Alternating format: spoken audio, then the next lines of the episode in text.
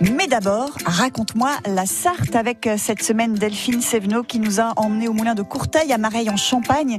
Dernier jour sur ce très beau site, nous sommes chez Patrick Coiffé qui nous explique le tamisage. Alors on est devant ce qu'on appelle une bluterie ou un blutoir également, les deux se disent. Alors effectivement, ça c'était une bluterie qui, que l'on a récupérée dans une ferme sartoise, hein. Hein, donc euh, qui, est vraiment un, outil traditionnellement sartois. Quoi Et ça servait à quoi alors une bluterie? Alors justement, la bluterie, c'est un tamis circulaire. Hein. Euh, donc on a de la soie autour d'un cylindre de bois.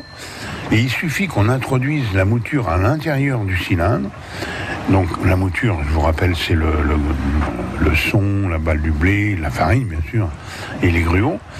Mais la farine elle-même passait à travers le tissu. Et on récupérait, l'étage du dessous, on récupérait que la farine. Et tous les déchets sortait à l'autre bout de la bluterie. On appelait ça les issues, le son, la balle du blé. Et ça, c'était excellent pour nourrir les cochons, notamment, ou les lapins, ou qui, adoraient euh, cette nourriture.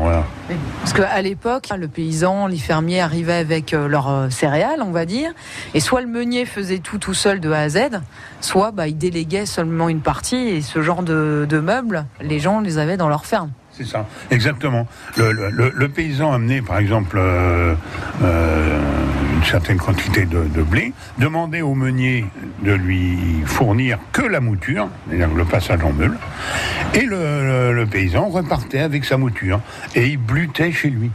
Alors il faut, souligner que les bluteries, il n'y en avait pas systématiquement dans chaque ferme. Souvent, il y avait une bluterie pour euh, deux fermes, trois fermes, et à l'identique que les fours à pain.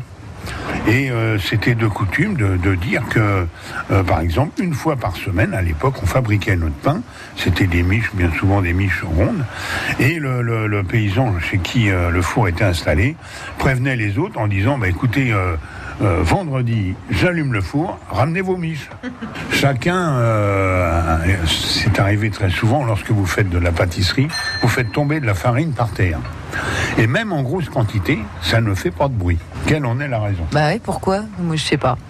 Eh bien, tout simplement, on a enlevé le son avec la bluterie. Eh, pas mal. Je coupe le son et je remets le son. C'était le dernier épisode de ce reportage consacré au moulin de Courteil. Vous pouvez le réécouter sur francebleu.fr. Raconte-moi la Sarthe. Planète Bleue aussi touche à sa fin. Notre série de l'été écolo et humoristique. Benoît Prospero nous parlera de circuit court ce matin. Mais d'abord, on écoute un titre qui sort aujourd'hui. C'est un duo entre Kenji Girac et Gims et ça s'appelle Dernier métro.